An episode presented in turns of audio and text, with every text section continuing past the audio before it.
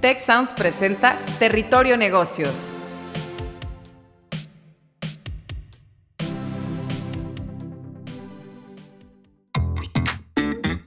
Ahora entramos a Territorio Negocios. Un espacio de diálogo y reflexión sobre las nuevas tendencias y transformaciones de los negocios en México, América Latina y el mundo.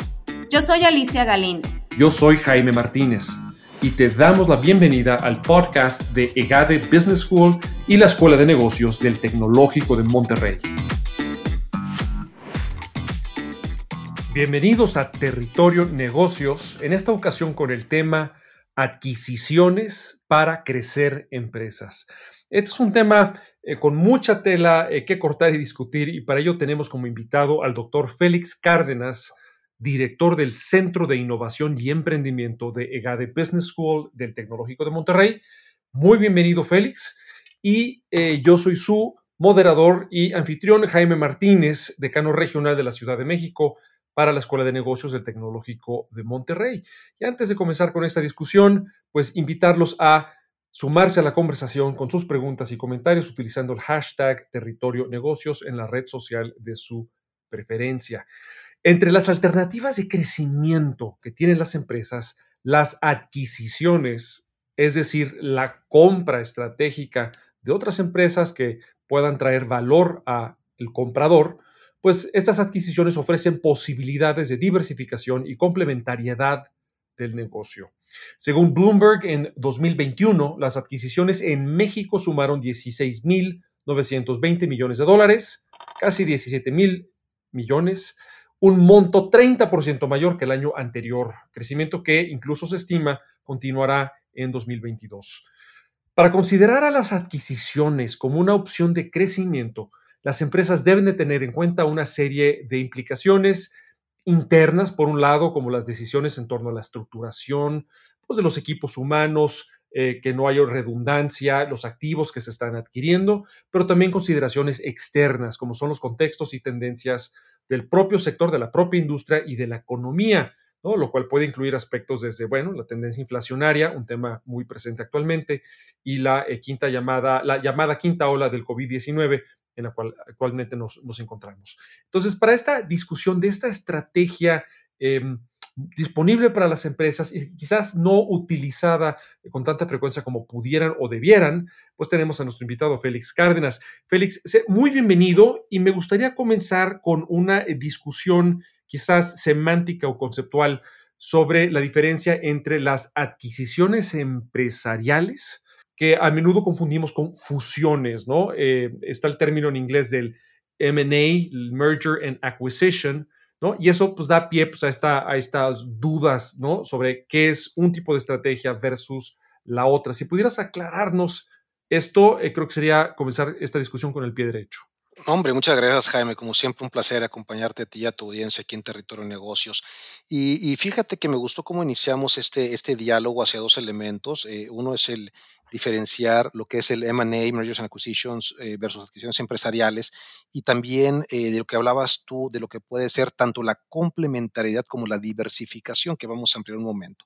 Eh, para atender los aspectos de estos dos elementos que, mencionamos, me gustaría, como, como es del conocimiento de, la audiencia, pues el, ADN del, del, TEC de Monterrey, de GADE Business School, es fuertemente impulsado hacia el tema del emprendimiento, ¿no? el cómo que arrancar como emprendedores y obviamente apuntalarnos para llegar a ser grandes empresarios, empresarias.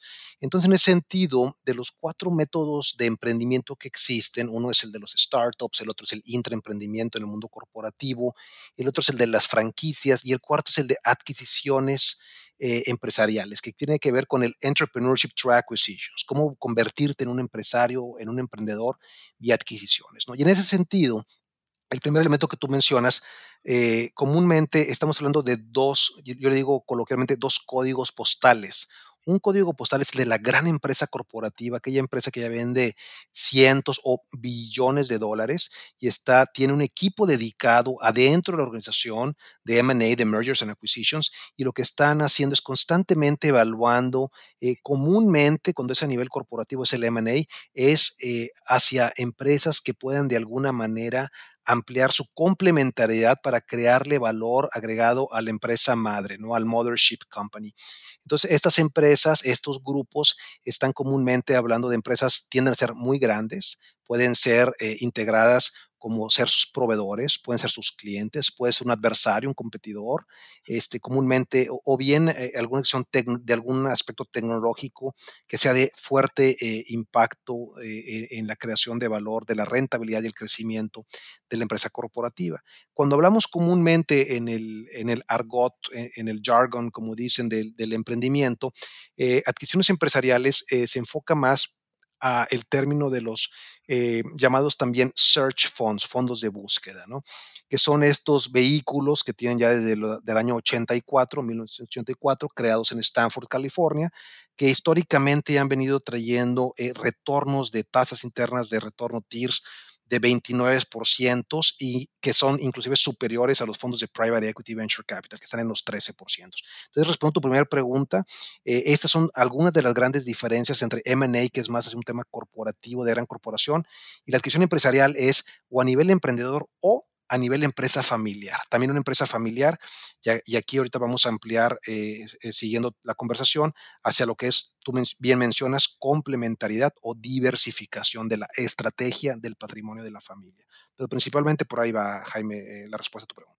Pues gracias. Vamos ya, ya diferenciando poco a, poco, Félix, y en algún momento quisiera también mencionar que la adquisición de otras empresas también es una forma de adquirir innovación ¿no? Tanto que a veces se habla de emprendimiento por adquisición, em, que seguramente es un tema que también va, a volver a surgir ahorita en la discusión. Ahora, en medio de, estas diferentes eh, estrategias, este Félix, ¿cómo pueden las empresas evaluar cuál les conviene o cuál está más a su alcance?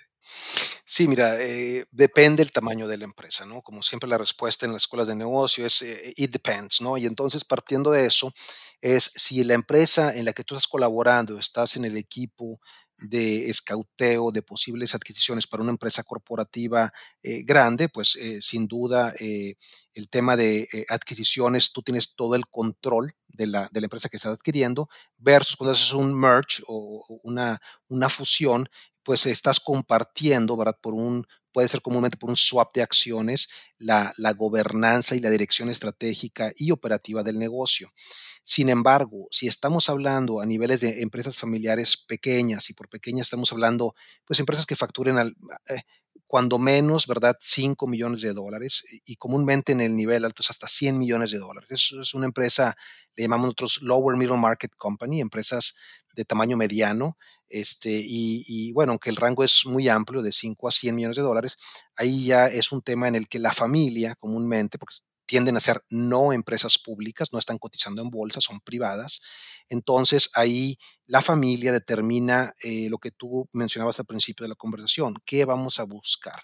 Crecer para ser complementarios con este nuevo target o esta nueva empresa objetivo que vamos a buscar o estamos sobreinvertidos en cierto sector. Oye, que la familia está muy invertida en el sector de energía, sector energético oye, no me está gustando ahorita cómo está el tema regulatorio, entonces me quiero diversificar, oye, tengo todas mis inversiones, eh, casi todos los ingresos en pesos mexicanos y quiero generar euros o quiero generar eh, dólares, ¿no? Pues quiero una, una complementariedad cross-border, ¿no? Que tengo aquí algunos datos de BCG que, menciona eh, de Boston Consulting Group, el impacto tan fuerte que tiene cuando haces estas adquisiciones cross-border, nada más para darles un orden eh, de, ideas, es eh, datos de Estados Unidos, ¿verdad? Cuando es dentro de la misma geografía, de la misma eh, del, mismo territorio, es como se pueden estimar 27.3% de TIR, mientras cuando lo haces cross-border, sobre todo por el tema de la oportunidad del nearshoring aquí en México y Estados Unidos y Canadá,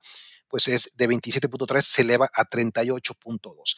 Entonces, e, esto habla de los aspectos que si tú echas mano de los recursos y, y beneficios de cada una de las diferentes geografías en donde estás operando, pues puedes obtener retornos muy atractivos en diferentes monedas, que todo va a obedecer a tu tesis de inversión, ¿no? A nivel familia, lo que la familia está decidiendo para, para avanzar en su, en su creación de patrimonio. ¿no? Eh, Félix, nos menciona cifras muy atractivas, sobre todo en un momento en el que los, los retornos de los mercados, por ejemplo, financieros, pues no son eh, ni, por, ni cercanamente tan atractivos como el de estas eh, adquisiciones eh, si es que se realizan de forma correcta, ¿no? Entonces, conforme estamos haciéndole un argumento muy atractivo a la audiencia este, en torno a las eh, adquisiciones empresariales, ¿qué es lo que en nuestra audiencia, alguien que, le llama la atención esto, debe de considerar eh, para evaluar un target, un objetivo potencial de adquisición? Y ahí quisiera agregar esta figura fantástica que la trabajamos efectivamente en el TEC de Monterrey, en EGADE Business School y específicamente en el centro que tienes a tu cargo, el Centro de Innovación y Emprendimiento, que es el de los fondos de búsqueda. Entonces, ¿cómo evaluar un posible objetivo de adquisición y cómo apoyarnos o cómo buscar este instrumento de fondo de búsqueda? Sí, muchas gracias, Jaime. Fíjate que eh, sí, este, tenemos información no solamente del estado actual de los mercados este, listados públicos, sino te estoy hablando de información de finales de los años 80 a la fecha. Y efectivamente, los fondos de búsqueda, search funds, esta manera de emprender vía adquisiciones, eh, mencionaba yo hace un momento con estos retornos de 29.4 en dólares versus 13 de los fondos de private venture capital, también superiores a los públicos, que es el, el Russell, el Nasdaq y el S&P 500, ¿no? Entonces tu pregunta, ¿qué debemos de evaluar? Mira, la creación de valor en estas empresas son tres elementos y tenemos que ser bien cuidadosos que esos tres elementos de verdad deben de estar presentes antes de nosotros realizar y estirar, o, como dicen, pull the trigger, ¿no? Antes de, tirar del gatillo. Eh, la primera es que exista un arbitraje de múltiplo, o sea, tenemos que ver en el sector que nos interese, ya sea para complementariedad o para diversificar, algo que sea muy distinto a lo que hacemos el día de hoy, ver cuál es el múltiplo que estamos dispuestos a pagar. Si sabemos que hay estándares en la industria de cosméticos, aeroespacial, eh, panificadoras, eh, de bebidas eh, con alcohol, de bebidas sin alcohol, etcétera, podemos darnos una idea en la industria de estos múltiplos. Entonces, si tú logras negociar eh, eh, eh, un múltiplo de entrada, porque para hacer una oferta de adquirir una empresa más atractivo que lo que está el promedio de las transacciones, pues ahí de entrada ya estás creando lo que se llama un arbitraje de múltiplo. Entonces, por ejemplo, este, el, sector que tú quieras, este, el sector logístico, oye, voy a comparar una empresa de bodegas o una empresa de bodegas refrigeradas o una línea de trailers y sabemos que están hay momentos en que están en 12 los múltiplos, hay momentos en que están en cuatro veces los múltiplos. Pues es saber cuándo entrar, cuando la marea está baja, que eh, eh, es el momento de entrar, ¿no? Entonces ahí tú puedes claramente eh, crear valor en una de las palancas. La segunda palanca se los fundamentales. Esa tiene que ver mucho con las sinergias de las empresas, ¿no? por ejemplo, si tú al momento que adquieres una empresa, pues toda la administración o mucha parte de la administración, eh, eh, parte comercial, tal vez en caso que sea del mismo sector complementario, puedes hacer estrategias de cross-selling, de upselling, eh, puedes traer el talento, ser más productivo, las compras, bajar tus costos y gastos, ampliar tus marcas, canales, geografías, en fin, hay una serie de, de, sinergias que podemos ampliar y aquí lo importante es esta segunda palanca que son los fundamentales, cómo aumento mis ventas, cómo bajo mis costos y gastos para crearle valor y crear el WAFIRDA o, el acrónimo EBITDA en inglés.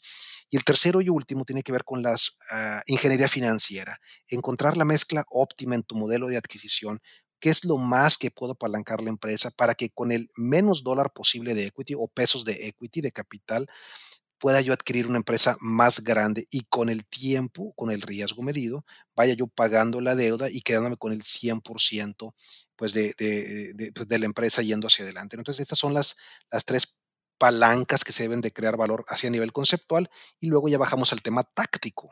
Y el tema táctico es, bueno, ¿quién me va a acompañar? ¿Qué asesores me van a ayudar a validar mis valuaciones o a realizar mi due diligence, el contable, el fiscal, el laboral, oye, ¿cuál es mi exposición a contingencias, como decimos entre comillas, pecados del pasado antes de que yo comprara esta empresa, en caso que la compres por acciones? O bien la vas a comprar por activos para reducir tu exposición a, contingencias del pasado. Y hay una serie de, elementos que tenemos que ser muy cuidadosos para no enamorarnos de los targets y verlos de manera fría, este, Jaime.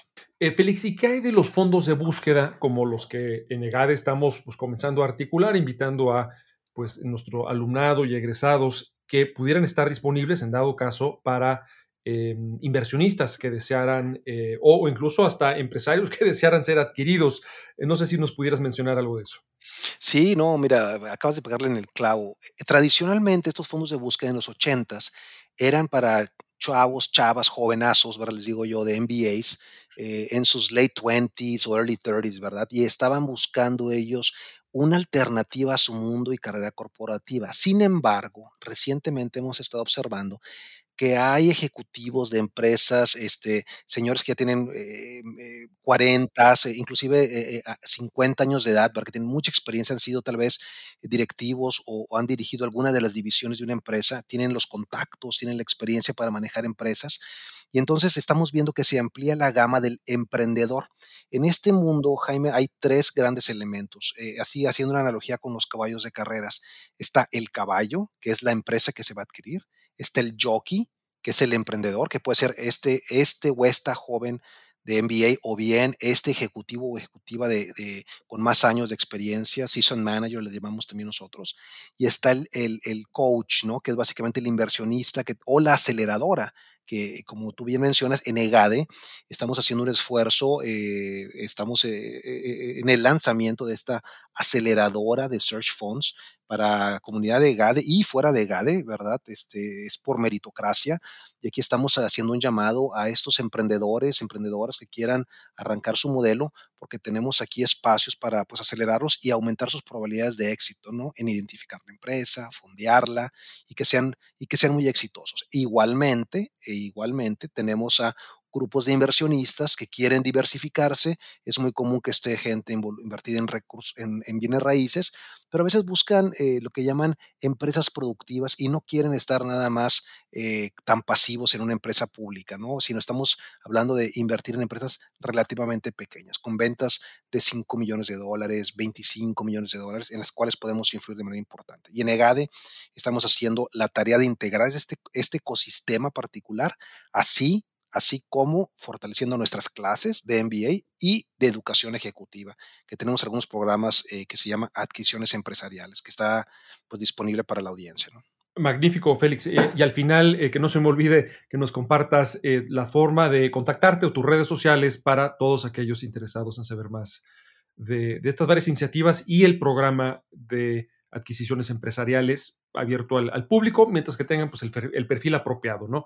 para este programa. Para, ir cerrando la, conversación, Félix, hace unos momentos platicabas de arbitrajes en multiplicadores, ¿no? Eh, que de alguna manera puede ser pues, el viejo refrán de eh, comprar barato para vender después ya más caro.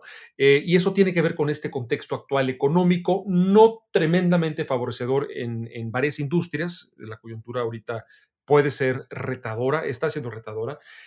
Y sin embargo, pues eso podría representar a su vez una oportunidad. Entonces, me gustaría cerrar con algunas reflexiones tuyas, Félix, sobre si este es un buen momento o cómo tú percibes la ocasión para este tema de las adquisiciones y si sientes que hay ciertas industrias o ciertos sectores particularmente propicios para, para beneficiarse de pues, e, esta herramienta de las adquisiciones empresariales. Claro, muy bien. Mira, Jaime, ahí comúnmente lo que tenemos que ver es, es un tema de costo de oportunidad y lo vamos a hablar desde el punto de vista del coach, que es el inversionista, y dos, del jockey, que es el emprendedor. Es, el emprendedor tiene este, en la época actual, como tú bien mencionas, la coyuntura, eh, dos oportunidades. Uno es mantenerse en su empleo o bien si está eh, full time estudiando una maestría y, está por eh, entrevistarse, él o ella tendrán la opción de, este costo de oportunidades. Es lanzo mi propio fondo de búsqueda y me acerco a instituciones como, como EGADE Business School para aumentar mis probabilidades de éxito, o bien emprendo este, como mi carrera corporativa profesional. Eh, es una decisión que él o ella van a tener que tomar, ¿no? Pero al final del día es, este modelo te permite tener una compensación igual o más alta a la de los salarios promedios de un recién graduado del MBA, además tener un upside significativo, ¿no? Este, hemos visto aquí casos en México ya, empresas que se adquirieron por 17 millones de dólares y a la vuelta de cuatro años están vendiendo norte de los 100 millones de dólares. Y esto al emprendedor de esa creación de valor comúnmente le toca como un 30%, ¿no? Entonces,